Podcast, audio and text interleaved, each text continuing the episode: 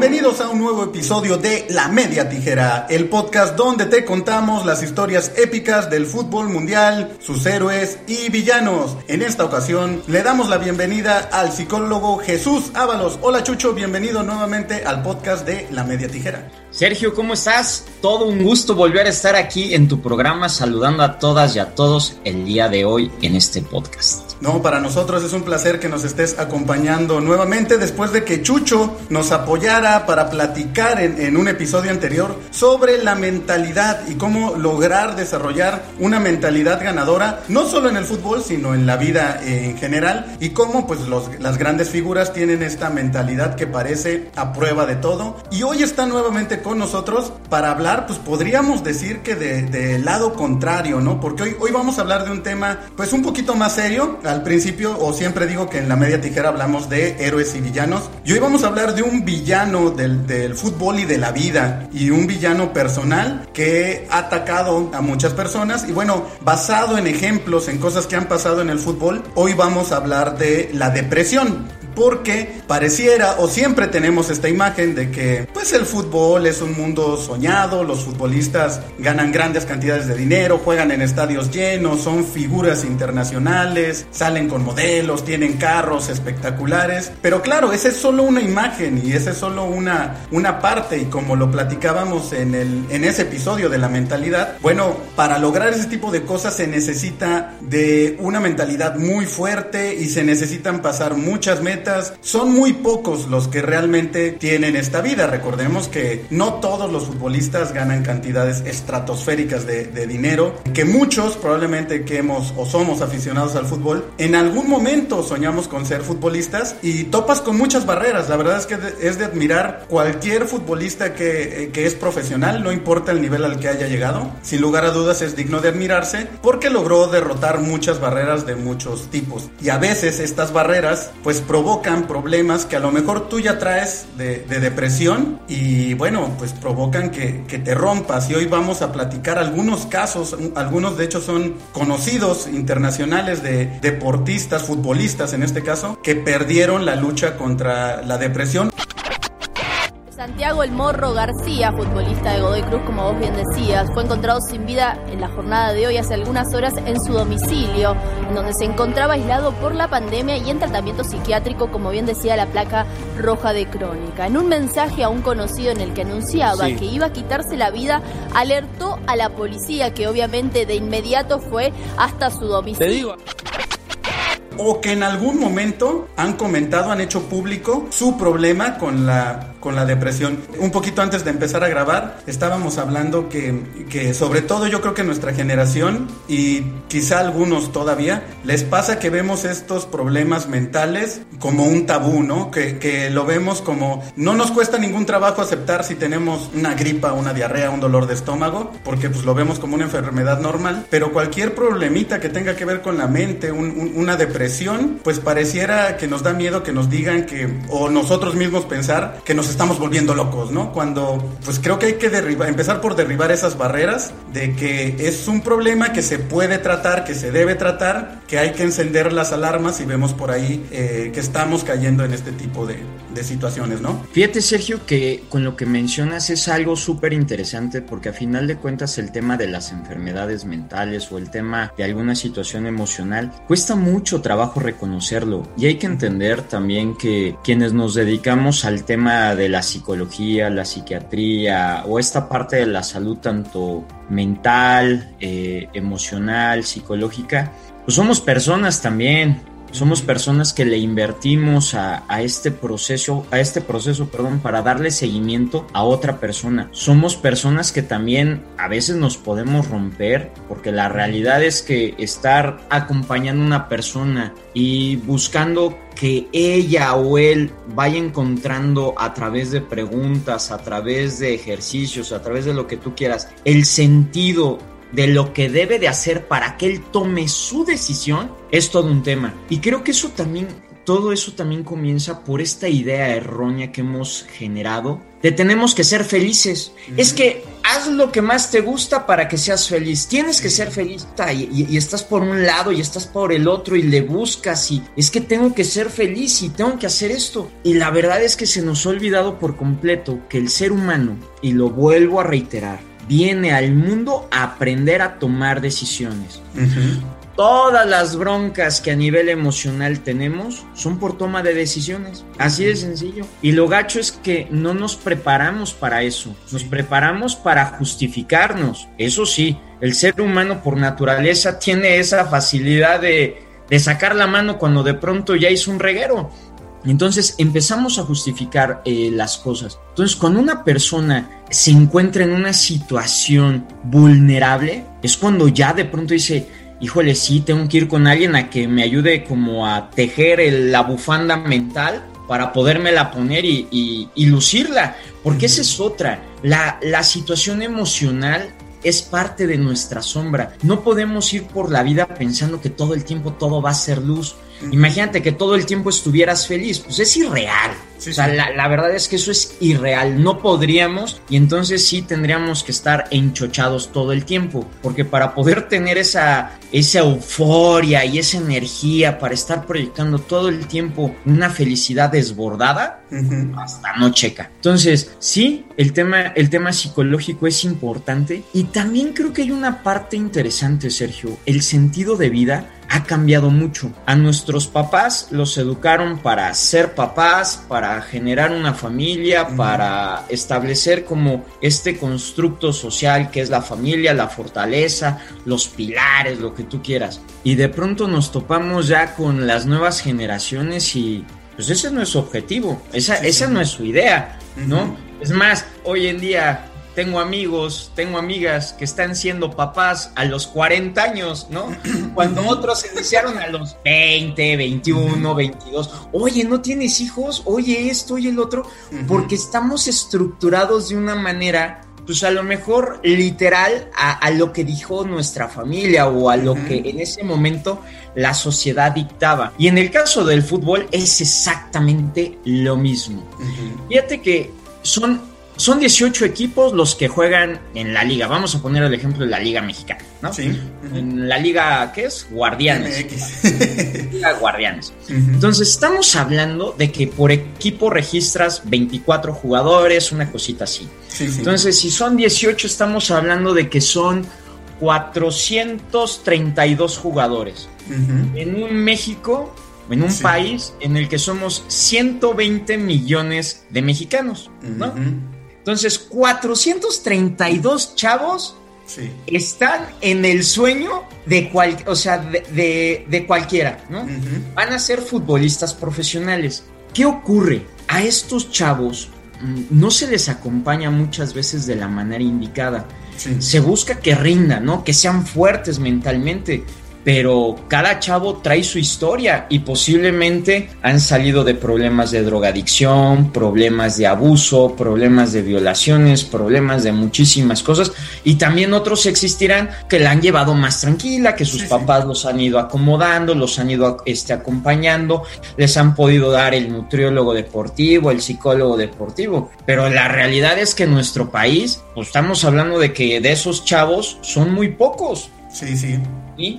¿Y? Y, si tomamos en cuenta que de esos 432 jugadores, 400 eh, son extranjeros, bueno, no es una bromita, 30% son extranjeros, pues ya, ya disminuye este, radicalmente la posibilidad de, de estos jugadores que llegan. Entonces, el tema de una depresión hoy más que nunca está latente. ¿Por qué? Porque estamos desconectados de nosotros. Estamos conectados con querer ser influencers, estamos conectados con proyectar una imagen, estamos conectados con, con dar de hablar de nosotros, de, hacernos notar, pero hoy en día el acercamiento con nosotros mismos ha cambiado por completo. Y eso nos aleja porque hemos, hemos empezado a, a, cuestionar hasta las estructuras familiares y decir, no, yo no necesito de papá y mamá, yo tengo mis talentos, yo tengo mis habilidades y me la rifo. Pero el tema es que te estás desarmando, O sea, ¿con, quién vas a contar cuando necesites una ayuda? ¿Con una tacha? ¿Con una botella de alcohol? ¿Con Facebook? ¿Con, con, qué, ¿Con qué te vas a vincular? O sea, ¿cuál va a ser tu red de apoyo? ¿Una llamada telefónica? Entonces, hemos pasado de esta parte del uno a uno a pasar a una, a una situación, ahí sí, a distancia y virtual. En, los trabajos pasa, oye, ¿checaste el correo que te mandé cuando tienes a la persona enfrente? Pues dímelo, pues aquí estás, o sea, ¿qué onda? ¿No? Bueno, no quiero que se escuche grosero, pero es, pues checa tu mail, Ajá. editas y ya al rato, al ratito platicamos sobre esa situación. Entonces, creo que en esa situación nos, nos hemos ido alejando de nosotros. Y el futbolista al entrar en una dinámica en donde por más bajo sueldo que llegara a, tener, supongamos que gane 20 mil pesos, 40 mil pesos, pues es una lana que, le permite acceder a otro tipo de cosas que a lo mejor otros no tienen. No digo que sea bueno o que sea malo, pero, pero esta parte del acompañar a un jugador eh, en la parte psicológica es importante, ¿sí? Digo, no hace mucho se nos murió Maradona. O sea, es un chavo que si a lo mejor se hubiera tenido y hubiera tenido un seguimiento oportuno, posiblemente hubiera, le hubiera dado otro, otro sentido a su vida. Pero bueno, el hubiera no existe. Maradona fue quien fue y por la situación que vivió lo convirtió en lo que fue y en lo que es, pero eso no lo justifica, ¿sí? Aun cuando Maradona, y esa frase me encantó, aun cuando Maradona llegó y dijo que la pelota no se mancha, él como tal sí. sí. Porque estamos, el, futbolista o la persona está muy enfocada en su reputación. Y su reputación juega mucho con lo que dicen los demás. Y ahí puedes entrar en un riesgo horrible de que posiblemente lo que tú estás haciendo no le agrade a los demás. Y si tú te dedicas a intentar agradar y agradar a los demás, te puedes llegar a romper y te puedes llegar a perder. Así es, así es. Mira, muy interesante y ahorita que mencionaste a, Diego Armando Maradona, el último documental hasta la fecha que yo, que yo he visto y que sé que hicieron de él, que lo hicieron para HBO, que de hecho se llama Diego Maradona, porque en ese documental te plantean justo lo que estás comentando, ¿no? Que había dos Diegos. Por un lado está Maradona, que era el personaje, que era ese personaje que tenía que cumplir en la cancha, que fue amigo de mafiosos italianos y no les decía que no, que se iba a la fiesta. Ese era Maradona. Y las personas cercanas que salen en el documental te dicen, es que tú conocías al Diego humano, al, que no trataba de ser la gran figura, al que no veía en las canchas, al que no era el ídolo de, millones, y era un ser humano maravilloso, era una persona, y no se había muerto Maradona todavía, porque pues siempre pasa, ¿no? Que dices, bueno, es que una vez que alguien fallece, es perfecto. Este documental es previo a que eh, Maradona fallezca, y la gente que lo conoció en alguna etapa de su vida, familiares o gente cercana que tuvieron relaciones con él, te decía, era un ser humano pues bastante amable, que se preocupaba por los demás, era una persona buena, ¿no? Y, el, y Maradona, la figura, se lo comió, se comió a Diego y todos recordamos más a Maradona por sus logros, pero también por, por, sus broncas, por sus demonios personales, porque a final de cuentas dejó que esa parte, justo lo que estás hablando, que eh, en el ser humano como, como tal, y en, y en medios como el fútbol pasa mucho, ¿no? Hay muchos personajes, como quizá José Mourinho, que también se dice que uno es el técnico bravucón, que sale y dice cosas porque es parte del juego, y otro la persona que hay detrás, que también se le, se le reconocen muchos detalles, muchas cosas que ha hecho, y en general ¿no? En general, pues eh, eh, hay que mantener un, equilibrio y, vamos a ver que esto no solo pasa con, con los futbolistas, tú lo estás comentando, actualmente por las redes sociales todos creamos nuestros alter egos, o sea, todos tenemos la posibilidad de crear un personaje para Instagram, para Facebook, que no necesariamente es el real y que a veces nos come, ¿no? Que a veces estás más preocupado en ese personaje y eso también puede acarrear la depresión cuando tú ves que a lo mejor tu mejor amigo o tal persona está en la fiesta,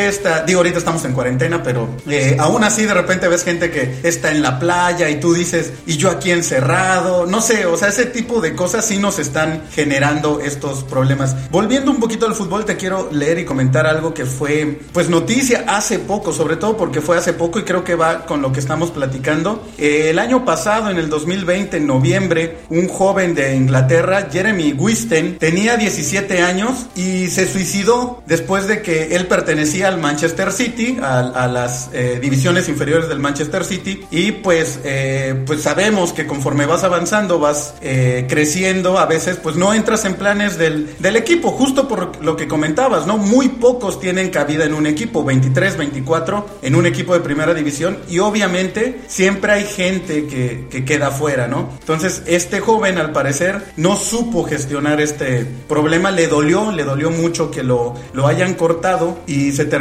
suicidando. Jeremy Winston era un joven futbolista de origen africano que militó en las inferiores del Manchester City y que apareciera muerto por causas que hasta el momento son un misterio. Con gran consternación, el club londinense publicó en sus redes sociales el fallecimiento del jugador de tan solo 17 años de edad. La familia del Manchester City está estremecida al enterarse del fallecimiento del exjugador de la academia, Jeremy Winston. Enviamos nuestras más profundas condolencias a sus amigos y familia. Nuestros pensamientos están con ustedes en estos difíciles momentos.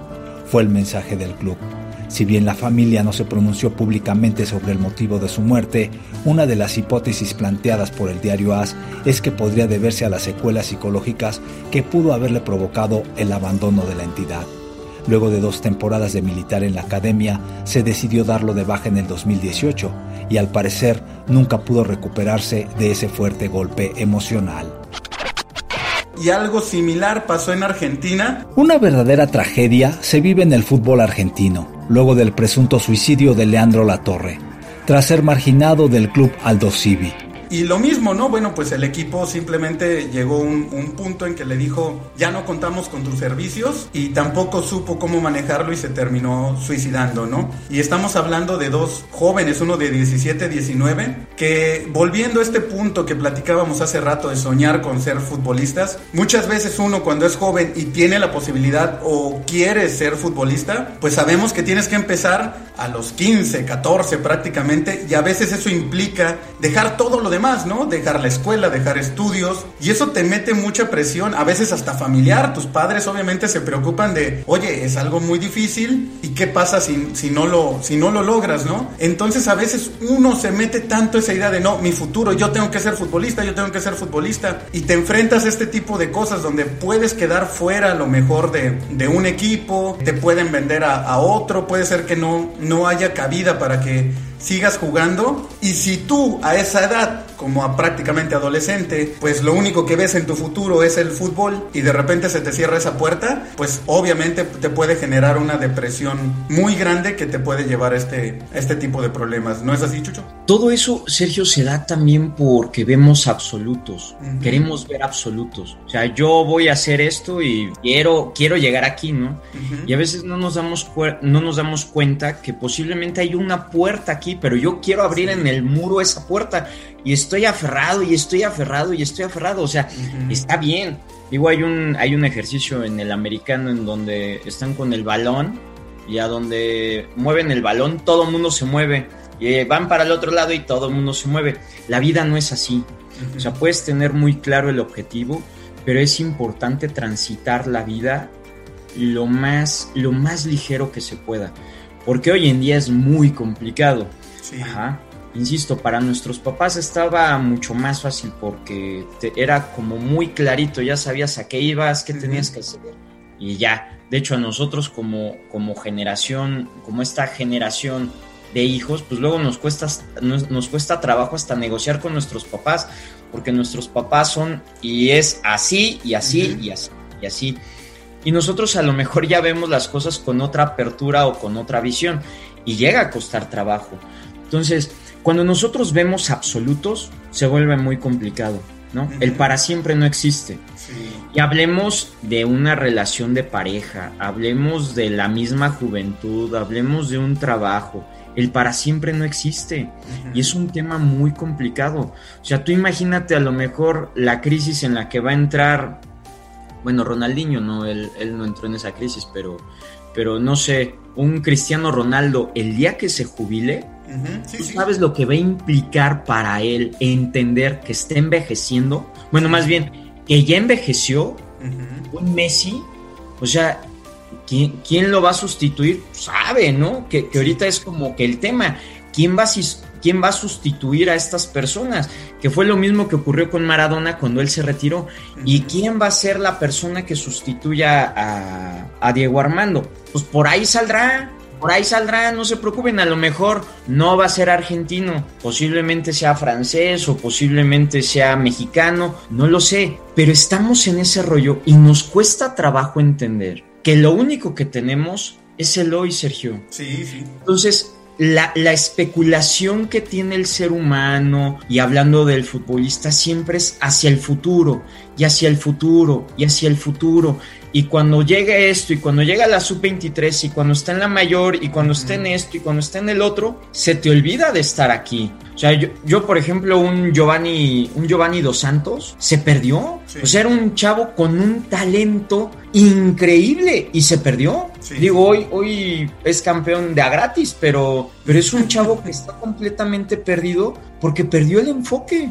Y es precisamente como estos estas redes de apoyo que te permiten estabilizarte y generar un proyecto de vida. El proyecto de vida es algo que necesitamos sí o sí y, el proyecto te permite jugar con un plan A, con un plan B, con un plan C, ¿sale? Pero, pero insisto, cuando jugamos con esta idea de absolutos, de totalidades, de querer controlar, de que las personas las tengas por lo que tienes y no por lo que eres, uh -huh. ahí es donde se vuelve muy complicado. Ahora imagínate para un chavo de 17 años y uno para 19, que de pronto han sacrificado muchas cosas y que también están los deseos ocultos sí. de los mismos papás de que este me va a sacar de pobre. Y hombre, no estoy diciendo que sea así, pero muchas veces existe esa sensación de que alguien de la familia saque a todos los demás. Uh -huh. Y a veces no nos damos cuenta que posiblemente ese miembro de la familia que pareciera ser el más fuerte, a veces no lo es tanto y más bien está estoico, está serio, aguanta, pero te rompes cuando no tienes ese sentido, cuando de pronto te pierdes, tú dices, bueno, ¿y, y como para qué estoy haciendo eso? Uh -huh. Sí, sí. No, entonces, todo ese tipo de cuestionamientos nos llega a poner en una en un reflejo muy fuerte de nosotros mismos y que a veces no lo queremos ver. Así es. Ahorita eh, voy a tomar un ejemplo que no es del fútbol, pero es de un deportista, porque justo lo que estabas comentando de cómo a veces eh, la presión que puede venir incluso de la, de la misma familia puede afectar. André Agassi, ya retirado, sacó un libro que se llama Open y llamó mucho la atención porque él confesó que siendo tenista profesional llegó a probar las drogas y bueno, entre otras cosas causó polémica porque jamás dio positivo, ¿no? Entonces así que, oye, ¿qué pasa? ¿Cómo fue profesional y jamás le eh, dio doping? Pero él comentó que él odia el tenis y, fue uno de los mejores tenistas de la, de la historia. Yo era súper fan de él por la imagen que proyectaba, por el rebelde, el chavo que jugaba con jeans en lugar de uniforme y bla, bla, bla, ¿no? Pero él lo que dice es eso, que su papá al ser eh, eh, inmigrante y llegar a Estados Unidos buscó cómo podemos este, pues, lograr el sueño americano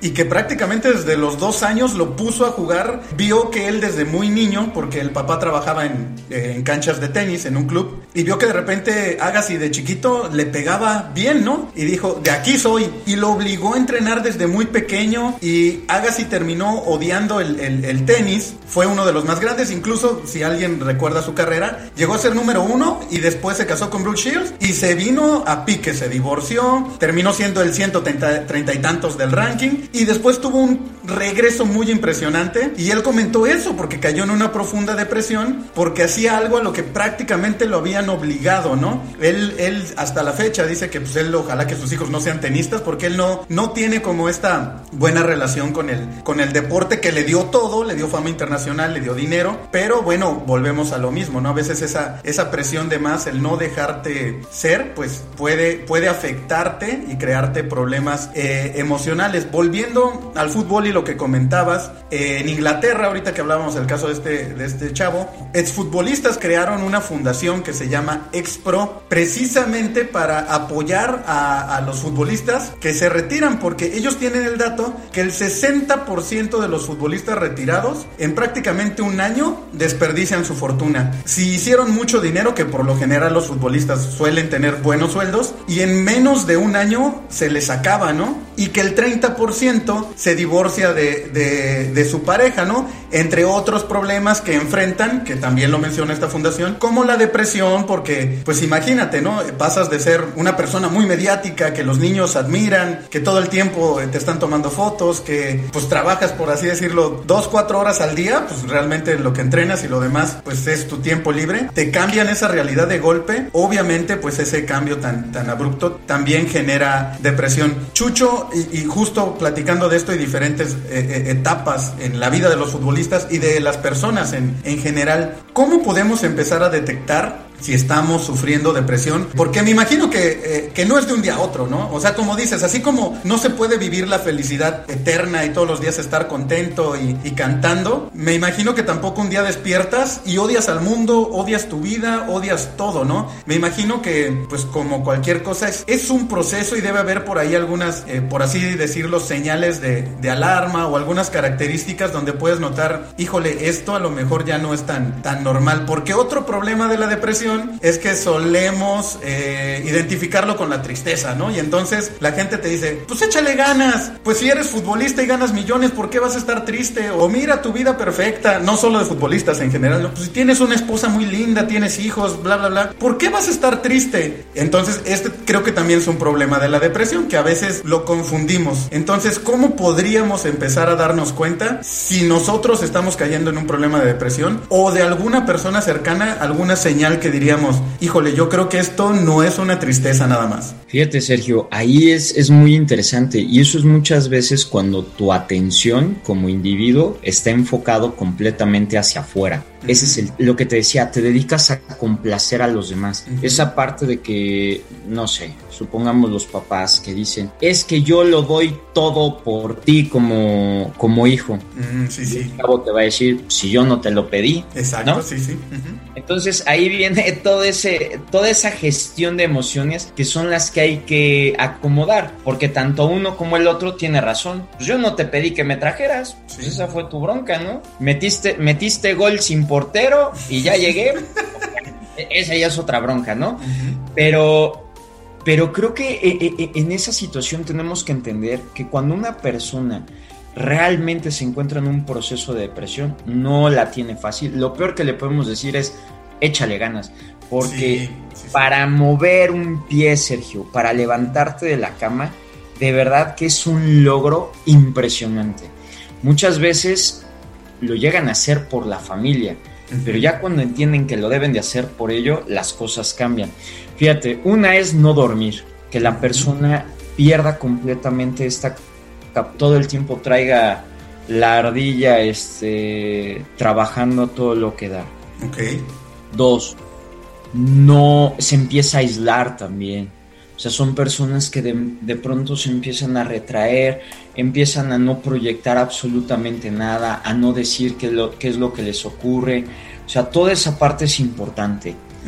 No comen, empiezan a dejar de, ingerir alimentos, esta parte que te mencionaba, perdón, del aislamiento, eh, sus tienen eh, cambios muy bruscos de, emociones, entonces pueden estar en un momento muy tranquilos y de pronto se les dispara. Entonces todo ese tipo de cosas son, son situaciones que hay que estar muy alertas.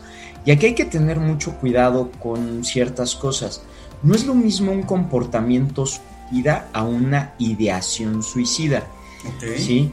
Eh, el comportamiento tú lo puedes, tú lo puedes ver, ¿no? Tú te das cuenta cuando alguien a lo mejor empieza a tener como situaciones ahí medias de crisis y te das cuenta.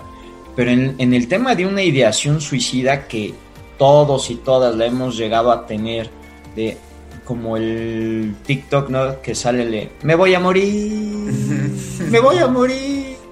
Sale el perrito volando y todas esas cosas, pero posiblemente todos nosotros hemos llegado, ¿sabes qué? La neta es que ya quiero apagar la luz, estoy hasta, hasta las manitas, ya te das cuenta y le vuelves a entrar. Y dependiendo de la situación que esté viviendo la persona es diferente. Pero fíjate, en, en el tema de una ideación suicida, si se junta el hambre con las ganas de comer, ¿y a qué me refiero? El evento es muy fuerte y la persona tiene poca energía, se puede consumar de una manera muy rápida sin llegar a mostrar ciertas conductas. Aunque, digo, una persona que, que, muestra una situación de necesidad en ese sentido, te va dando migajas y tienes que estar como muy al pendiente de lo que te está dando. Pero sí hay que tener mucho, mucho cuidado con esa parte. Y esto hay que cuidarlo porque no lo va a resolver un psicólogo, ¿eh? Hablar de una depresión necesita un acompañamiento psiquiátrico y no porque esté loca la persona, no porque esté loco, sino porque su cerebro, la parte orgánica, no le está funcionando, no, le, no está teniendo los neurotransmisores que necesita para poder este, jugar de manera activa en lo que te da la realidad. Entonces, la realidad es que si una persona va con el psicólogo, y cree que solamente con platicar ya la armó, la realidad es que no. Necesita un trabajo eh, en donde tanto psicólogo como psiquiátrico, a veces, y de verdad lo digo, espiritual también, y no estoy hablando de ninguna religión, pero en la parte espiritual no tienes ese, e, e, e, esa parte que te arrope, no te va a funcionar. ¿sí? Muchas personas creen que solamente con hablar las cosas este, suceden y la realidad es que no porque cuando una persona se encuentra en una situación de este tipo es porque realmente se encuentra vulnerable. Y luego tú imagínate si esa persona pone la expectativa en la esposa, en el esposo, en el novio, en la novia, en los hijos o en las hijas, olvídate. O sea, está bien complicado, Sergio. Que en una de esas toda tu vida le hayas puesto todo el amor a tu familia y a lo mejor tenga otra pareja, te revienta el mundo o que tus hijos de pronto digan, ah, yo no quiero eso, yo quiero dedicarme a tal cosa.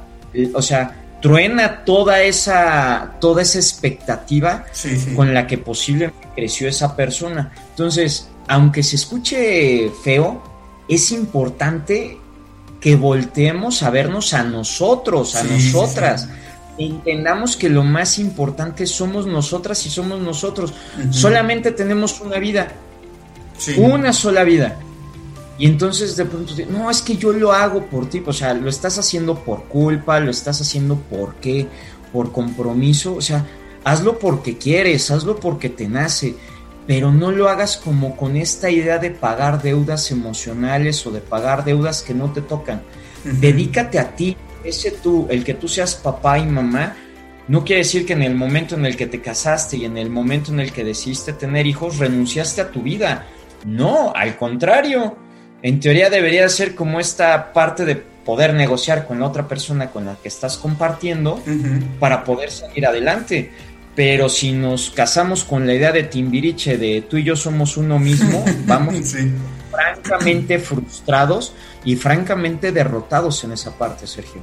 Sí, y así como lo comentas, así como a veces le entregamos nuestra vida, nuestro poder, nuestro esfuerzo a otras personas, a veces incluso a, los hijos, también, y volviendo al ejemplo que platicábamos, a veces se lo entregamos a una carrera, o a una profesión o a un sueño, ¿no? Entonces, yo quiero ser futbolista y en el momento en que ves que eso no se va a cristalizar, se te acaba porque, como decías hace rato, no ves otra puerta y te olvidas de la persona, de, de, ti, que es lo más importante, más de una profesión, más allá de un, de un sueño, más allá incluso lo que comentas de, los hijos. A mí me gusta mucho ese ejemplo de que vivamos la vida como cuando vas en un avión y bajan las mascarillas de gas, que siempre te dicen, te la tienes que poner tú primero, porque no vas a poder ayudar a tus hijos ni a nadie más en el avión en una situación de riesgo si a ti no te llega oxígeno, ¿no? O sea, aunque quieras proteger a tu hijo, a lo mejor le estás poniendo la mascarilla y como tú no te la pusiste y no hay oxígeno, tú te vas a desmayar y el chavito entonces iba a quedar solo, ¿no? Entonces primero piensa en ti. Ahorita que platicábamos estos dos ejemplos de estos jóvenes, uno de 17, uno de 19,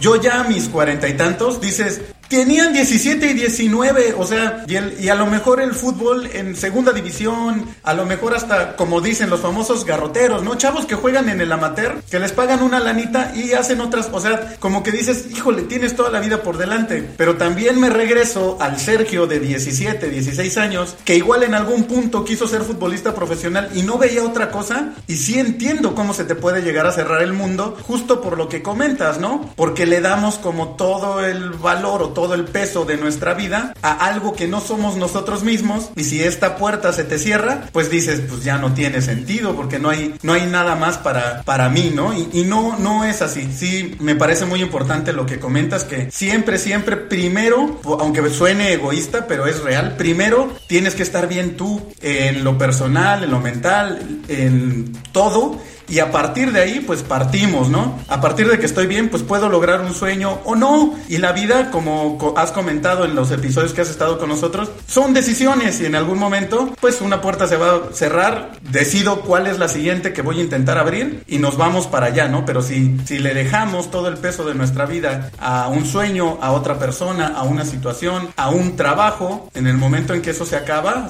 pues es normal que se nos, se nos acabe eh, lo que sostiene nuestra vida, por así decirlo, ¿no? Fíjate que, por ejemplo, ahora que vienen las Olimpiadas de Tokio, eh, es muy interesante cómo, cómo, la expectativa en un deportista se convierte en una historia de vida. ¿Y a qué me refiero? O sea, el deporte sea el que sea, se convierte como en, en, historias aspiracionales, eh, inspiradoras, de que puedes lograr muchas cosas y, posiblemente sí. Sí, sí. Y, el deporte es como este, este cheque en blanco en el que se lo estás, se lo estás eh, tomando al diablo y no sabes cuáles son las letras chiquitas que, que trae. Porque a final de cuentas, un chavo de 18 años pues ni es un adulto, ni es un niño, está queriendo ser adulto, pero todavía no tiene los elementos. Y el deporte de pronto es muy engañoso, es, es muy celoso, es muy celoso, tienes que sacrificar muchas cosas en los primeros 20 años de tu vida, vamos a, manejar, a manejarlo así con un deportista de alto rendimiento, y en donde de pronto cuando te das cuenta dices, neta, y todo esto que hice, como para qué fue? Sí, sí. Michael Phelps es un claro ejemplo. Pues es un chavo que lo salvó la natación, lo proyectó la natación, se perdió en la natación haciendo bucitos este, con humo.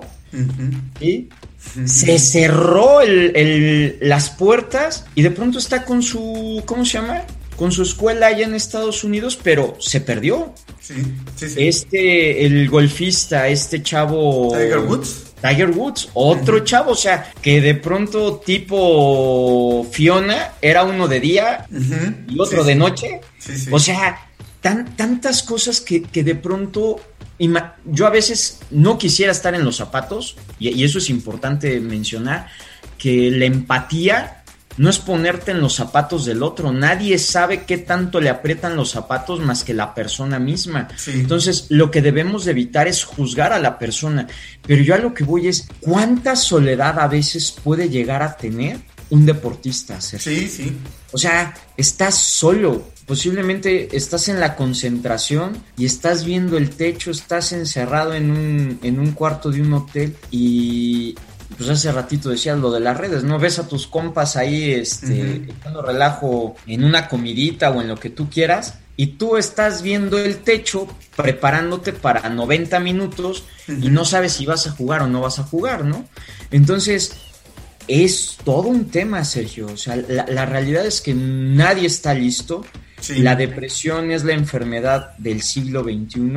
O sea, está, está jugando chueco el suicidio está latente a todo lo que da. Hoy en día es una herramienta que muchas personas utilizan como medio de control y también como medio de fuga.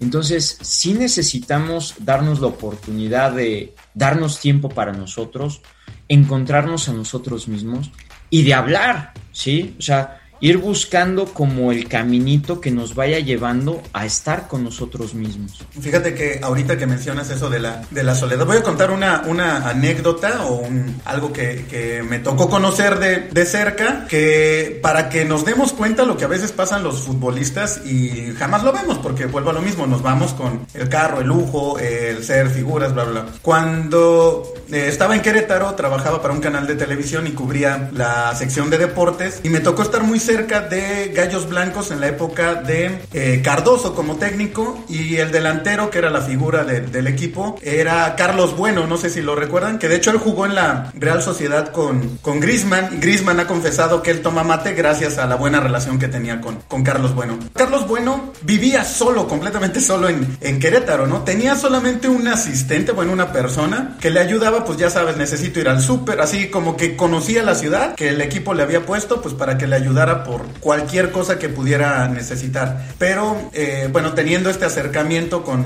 con el equipo que prácticamente diario lo, lo cubríamos, pues llegas a, a, conocerlos un poquito más, de repente a platicar cosas eh, extra fútbol. Y él nos comentaba, por ejemplo, eso, ¿no? Que él estaba solo, se había divorciado de la madre de su hijo, su hijo vivía en Uruguay, de repente le hablaba, él celebraba los goles, no sé si se acuerdan, hacía un movimiento medio raro como saludando con la mano y alguna vez nos comentó que era por, porque su hijo tenía un amigo que estaba en silla de ruedas y él cuando viajaba a Uruguay jugaba con ellos fútbol, se ponían, incluían al niño y el niño, digamos, cuando metía gol así celebraba, ¿no? Le daba vueltas a su ruedita, a su sillita de ruedas, girando las, las ruedas. Entonces era como un homenaje para su, el amigo de su hijo y obviamente un saludo para su hijo, que solo esos dos pequeños pues entendían a qué se de, de, dedicaba la celebración. Pero sí recuerdo que alguna vez después de que nos contó este tipo de cosas que ni siquiera fueron para la tele, ¿no? Fueron, te digo, de, de que empiezas a, a ver los diarios, pues ellos también, como no tienen nadie más con quien platicar, pues de repente se abren con los periodistas, con los reporteros, que, que son las caras que ven prácticamente todos los días. Y la verdad yo sí recuerdo que decía, híjole, qué difícil, ¿no? O sea, tu hijo del otro, en otro país, tú completamente solo. A lo mejor también él tenía una personalidad medio eh, seria, o sea, no era tan, tan expresivo. No, no me lo imaginaba como saliendo y de hecho yo sé que no, no era un futbolista que se fuera al antro o que con los otros hiciera amigos. No, él cancha y su casa, cancha y su casa. Y si no tienes una fortaleza mental o no sabes lo que implica este tipo de vida, pues es muy, muy fácil que, que caigas en la, en la depresión. Digo, Carlos Bueno, hasta donde sé, jamás ha tenido ese tipo de problemas, pero no todos son así. No todos tienen esta, esta posibilidad o esta fortaleza mental. Ahorita, de hecho, te quiero leer porque hemos hablado o hemos comentado ejemplos, pues, de, de jóvenes o de personas, a lo mejor, o futbolistas que no son tan famosos, pero quiero retomar lo que comentabas de cómo cuando le entregas o dejas de, verte a ti mismo y le entregas como el poder a, pues, al personaje en sí, también te puede caer este problema de depresión. Y es de Gian, Gianluigi Buffon, el portero de la selección italiana, en un medio que se llama Players Tribune, que es un medio hecho por, por deportistas, por futbolistas, donde ellos mismos escriben artículos y de repente cuentan cosas que ellos viven. Él comparte, hizo un artículo donde comentó cuando él cayó en la depresión y cayó en depresión siendo figura de, la Juventus y de la selección italiana, o sea, en el punto más alto de su carrera, no en, en ejemplos como los que vimos de niños que a lo mejor se les acabó la carrera o que se termina tu carrera y te cambia, ¿no? Sino hasta en el punto más importante te puede pasar este problema. Te lo voy a leer rápido, es un pequeño artículo. Esto escribió Gianluigi Buffon. Si vives tu vida pensando solo en el fútbol, tu alma comenzará a marchitarse. Eventualmente te deprimirás tanto que ni siquiera querrás salir de tu cama. Algo de lo que comentabas tú, Chucho, de un punto de, de alerta, ¿no? Que se empiezan a aislar y sí, literal, no se quieren levantar. Puedes reír si quieres, pero esto te sucederá en el apogeo de tu carrera, cuando tengas todo lo que un hombre podría desear, en la vida. Tendrás 26 años, serás el arquero de la Juventus y la selección italiana, tendrás dinero y respeto, la gente incluso te llamará Superman pero no eres un superhéroe. Eres solo un hombre como cualquier otra persona. Y la verdad es que la presión de esta profesión puede convertirte en un robot. Tu rutina puede convertirse en una prisión. Vas a entrenar, vienes a casa, ves la televisión, te vas a dormir y haces lo mismo al día siguiente. Ganas, pierdes, se repite y se repite y se repite. Una mañana cuando salgas de la cama para ir a entrenar, tus piernas comenzarán a temblar. Estarán tan débiles que no podrás conducir tu automóvil. Inicialmente pensarás que solo fatiga o un virus, pero luego empeorará. Todo lo que querrás hacer es dormir. Otro punto que manejaste, Chucho, que sí, de plano, las personas cuando empiezan a caer en depresión no quieren hacer otra cosa que dormir. En el entrenamiento, cada tajada se sentirá como un esfuerzo titánico. Durante siete meses tendrás dificultades para encontrar alegría en la vida. Pensarás, ¿cómo es esto posible? Soy una persona feliz, soy un líder nato, soy el portero de la Juventus, haciendo millones, debo ser feliz, es imposible estar deprimido. Lo que hablabas, ¿no? Esa presión de que también es que tienes que ser feliz, es que ¿cómo puedes estar triste?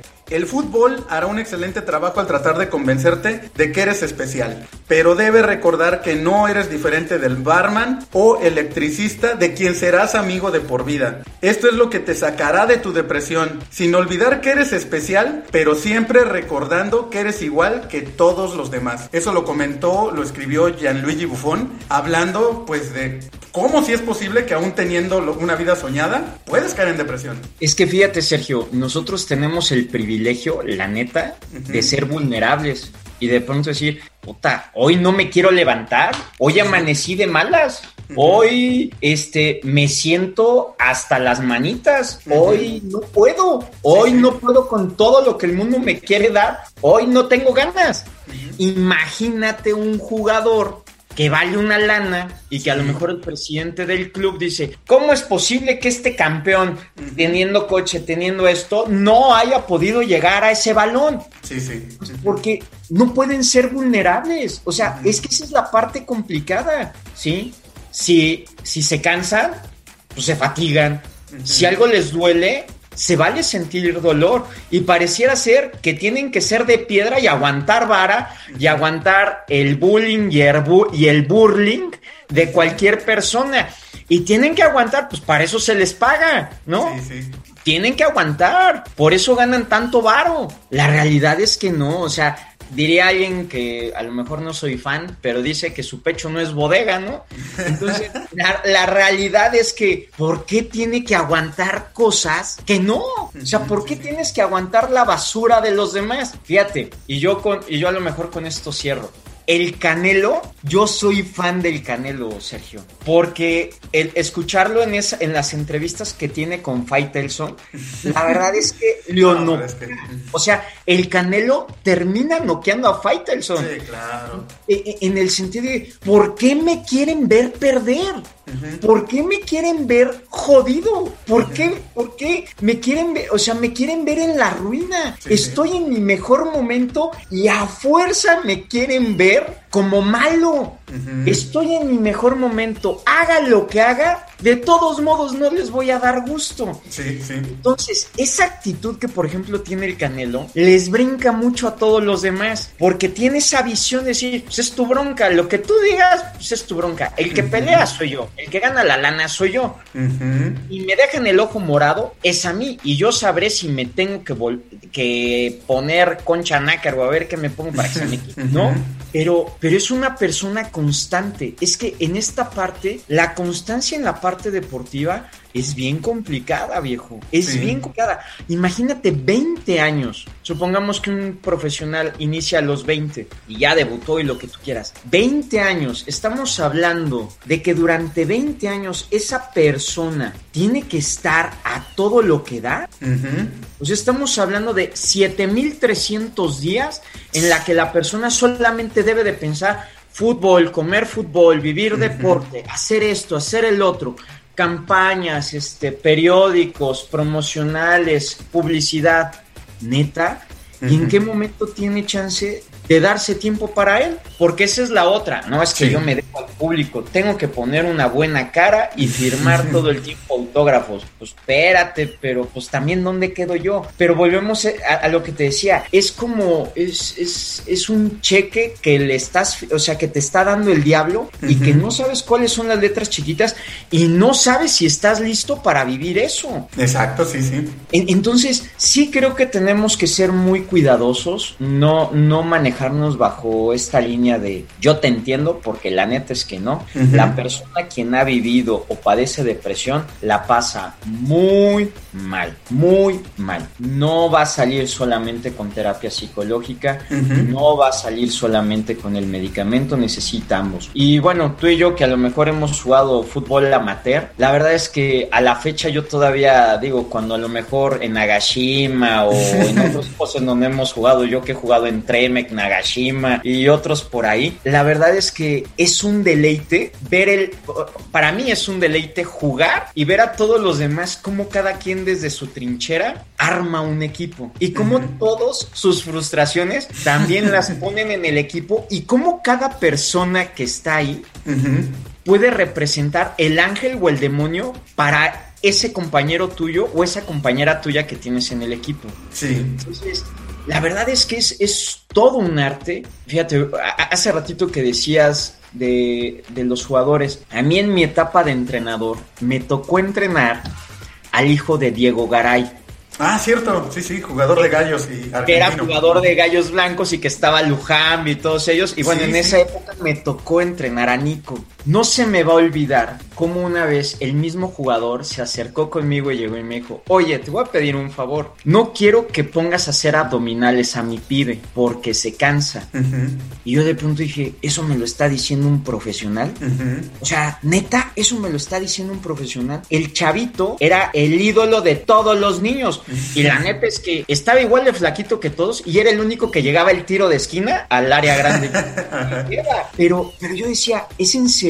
Yo hoy en día, el chavo que ya debe de tener veintitantos años, ¿cómo estará gestionando el éxito de su papá, la historia de su papá y también todas estas cosas que le tocó vivir con su papá, Sergio? La verdad es que es bien complicado. Muchas veces los hijos de las figuras públicas no la, no la pasan nada bien. Sí, no, no. Precisamente les toca cargar con el nombre o con la expectativa que tienen todos los demás de ellos. Vean al hijo de Julio César Chávez. O sea, el hijo de Julio es hijos, o sea, es complicado. No, encontraría, no encontraría, perdón, una palabra adecuada para hablar de, de, él. Pero escuchas hablar a Julio César Chávez de su hijo y qué complicado es. Sí. La, verdad es que, y, por ejemplo, el hijo de Julio César, no, no, no soy adivino, pero ese chavo tiene depresión, ¿sí? O sea, tiene una depresión y ya tiene otro, otro tipo de cosas que va más allá de él, ¿sí? Y digo, no, no, no lo estoy afirmando, pero sus conductas que no le permiten intervenir de manera de manera prudente en su realidad, es complicado. Y ya de ahí eso te puede llevar a encontrar puertas que no son las adecuadas. Y ya, ya estamos hablando del alcohol, de las drogas. Y entonces ahí sí te puedes perder por completo de lo que ocurre en tu persona. Entonces, sí creo que hoy en día necesitamos aprender a gestionar de mejor manera nuestra toma de decisiones, gestionar de mejor manera lo que hacemos en el día a día, precisamente para poder estar bien. Y digo, no, no se trata ni de hablar mal ni de hablar bien, todos estamos expuestos porque somos personas, ¿sí? Y nos duelen las cosas. Hablar de bufón, estamos hablando de la máxima en cuestión de un portero, estamos hablando de juveniles, estamos hablando de profesionales, no la pasan bien. O sea, realmente los, los conductores, comentaristas, los reporteros, creo que a veces deberían de ser más empáticos y cuidar también la integridad de las personas a quienes les dan también ese trabajo. Claro, sí. Porque a final de cuentas, pues a veces destruyes la vida de una persona con un solo comentario y solamente la persona que está en esa situación sabe lo que significa vivir esa situación. Entonces, creo que creo que necesitamos ser más conscientes, necesitamos ser más cuidadosos, no dar las cosas por hecho y ante todo cuidar la integridad de las personas. Todas y todos somos hijas e hijos y de igual manera hay otros que son papás y mamás, no la tienen fácil. Entonces creo que en esa parte debemos de ser cuidadosos, prudentes en cómo hacemos las cosas, cómo buscamos que las personas que están a nuestro alrededor se motiven y alcancen esas metas para, para ir, ir dando como esos pasos de autocuidado y entender que somos, somos ángeles que tenemos por lo regular una alita fracturada y necesitamos del otro para salir adelante. México no va a ser campeón del mundo si no tiene los 18 jugadores que necesita y que se crean para llegar a ser campeones del mundo.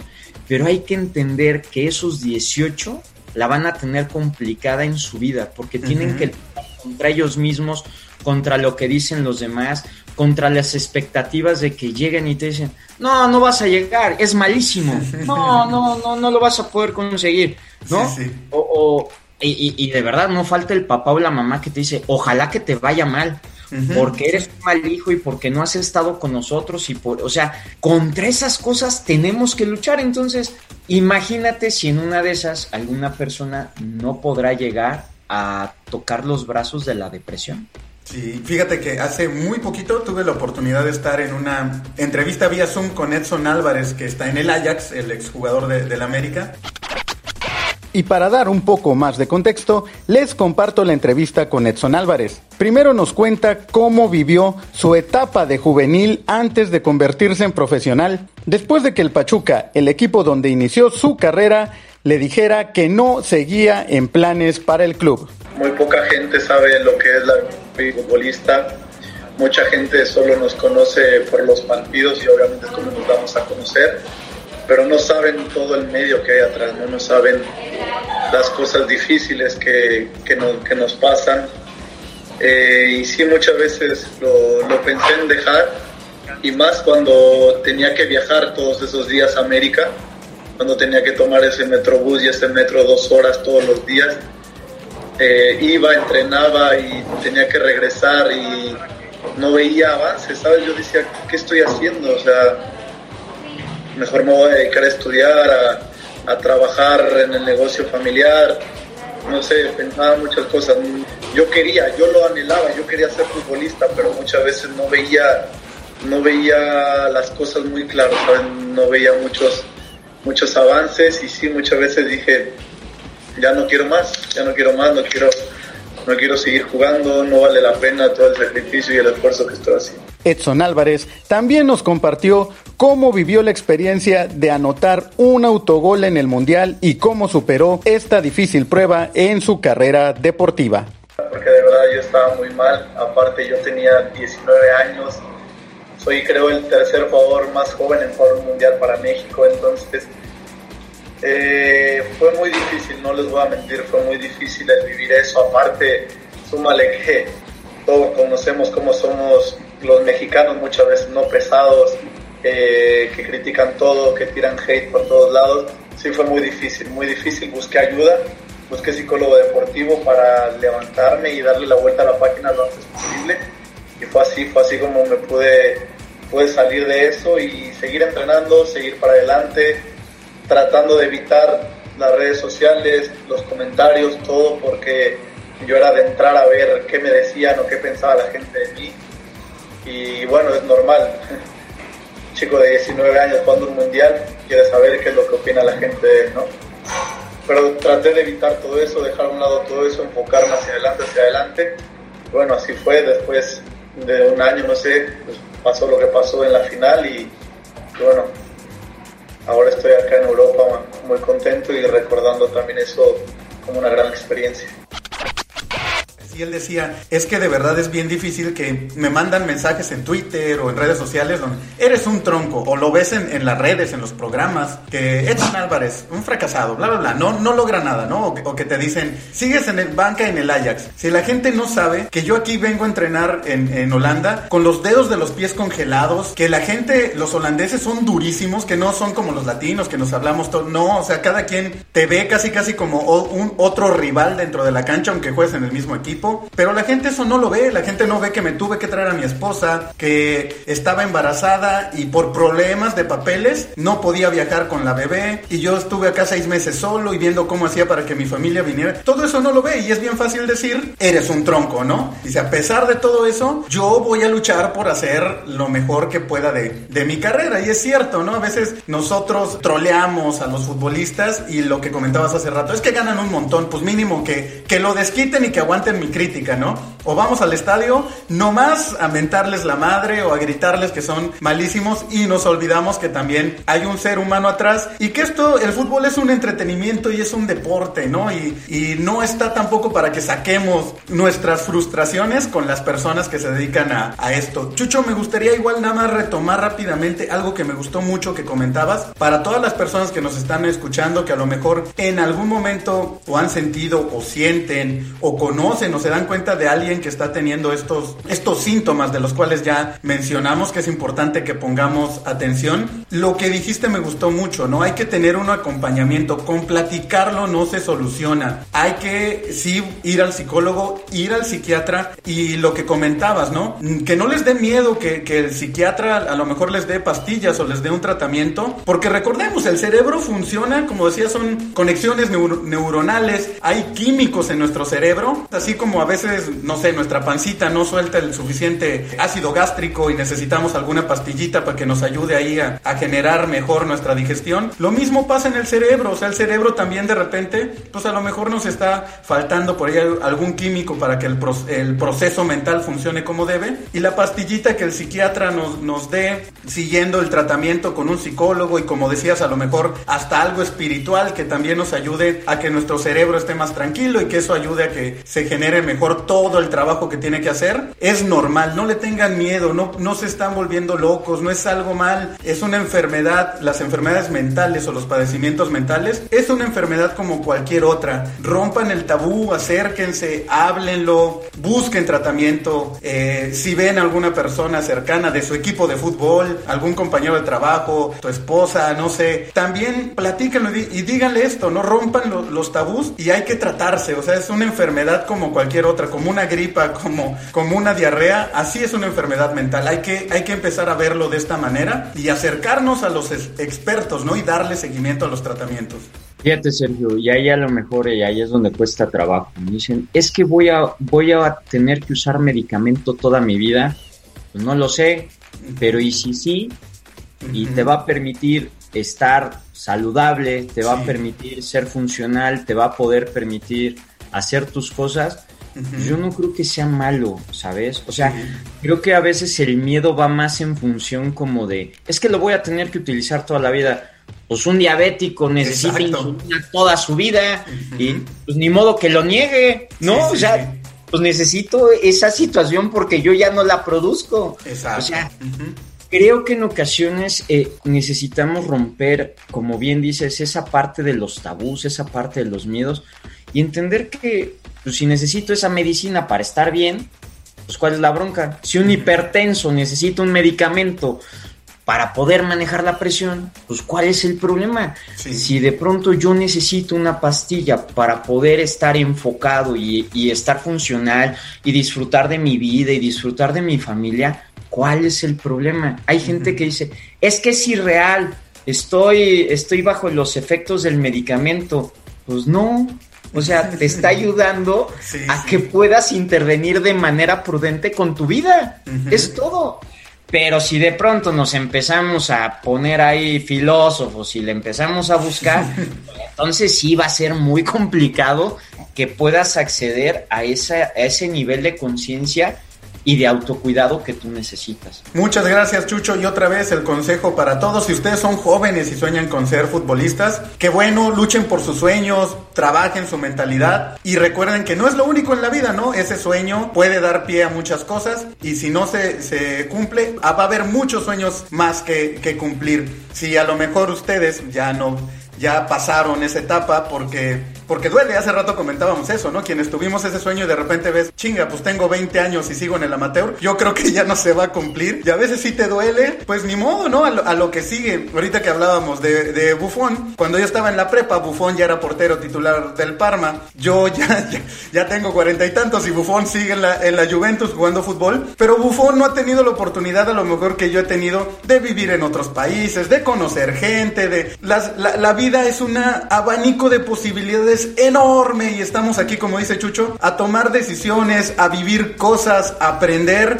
Entonces no se casen con una sola idea, no se casen con la idea de que voy a tener una sola persona para el resto de mi vida o que mi vida son mis hijos. Tu vida es tu vida y mientras mejor estés, más le vas a poder dar a tus hijos, a tu pareja, a tus amigos, a tu equipo de fútbol, a lo que sea, ¿no? Entonces aprendan a conocer, disfrutar de la vida y que literal, como decía Chucho, cuando se cierra una puerta siempre va a haber otra nueva o otras que nos van a dar la oportunidad de vivir y conocer muchas más cosas. Chucho, ¿dónde te puede contactar la gente aprovechando que tú eres un, un experto en este, en este tema? Si alguien necesitara terapia o platicar contigo para, para saber, eh, ojalá este programa o este episodio del podcast le pueda ayudar a alguien que diga, ching, ¿sabes qué? Yo estoy teniendo esa situación o creo que voy para allá últimamente, tengo mucho sueño, no tengo ganas de levantarme. ¿Cómo te pueden contactar en redes sociales, tu teléfono, todo para que la gente eh, se pueda acercar a ti y ojalá también si alguien tiene la necesidad de, profesionales como tú, pues los podamos acercar a ellos.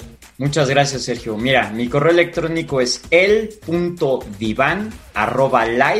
.com.mx eh, me pueden buscar este en Facebook como Jesús Manuel Ábalos así, así aparezco. Eh, y también está mi número celular que es 4421 2188 14 estoy a sus órdenes y de verdad no necesariamente es un tema en donde se tenga que trabajar para algo que esté mal. La realidad es que la terapia o el acompañamiento psiquiátrico, psicológico, siempre está en función de que la persona pueda recuperar su capacidad de goce. E, esa es la finalidad. Y si dentro de eso a veces se necesita la ayuda médica o un o alguien que te vaya acompañando para esa toma de decisiones, que no tengan miedo. A final de cuentas, todas y todos necesitamos de todas y de todos.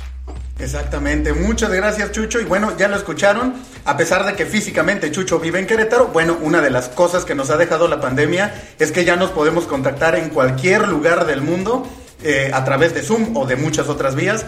Así que de verdad acérquense a, a, Chucho, todo un profesional, y como él dice, no necesariamente porque sientan o detecten un, un, problema, sino también para lograr nuestro máximo desarrollo mental, profesional y como, como personas. También es, eso es la parte esencial de la terapia y lo mismo, no rompan ese mito de que solo voy a terapia porque me siento mal, no, puedo ir a terapia o voy a terapia porque quiero desarrollar mi máximo potencial y checar ahí este, los puntitos negativos que de repente todos tenemos en la vida o en nuestra personalidad. Nuevamente muchas gracias Chucho, cuídate mucho y ojalá pronto estemos nuevamente en otro episodio del podcast de la media tijera, que me está gustando mucho esto, ¿no? Que abarcamos el fútbol, pero lo aterrizamos pues en, en, datos o en temas que tienen que ver con todo el rollo mental, en este caso pues nos fuimos con los padecimientos o enfermedades mentales, ¿no?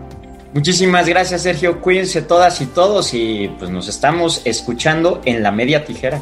Esto fue el podcast de La Media Tijera. Recuerda que nos puedes encontrar en nuestras redes sociales, Facebook e Instagram como La Media Tijera, Twitter arroba Tijera Media. La Media Tijera es un podcast hecho por todos y para todos. Nos escuchamos en la próxima.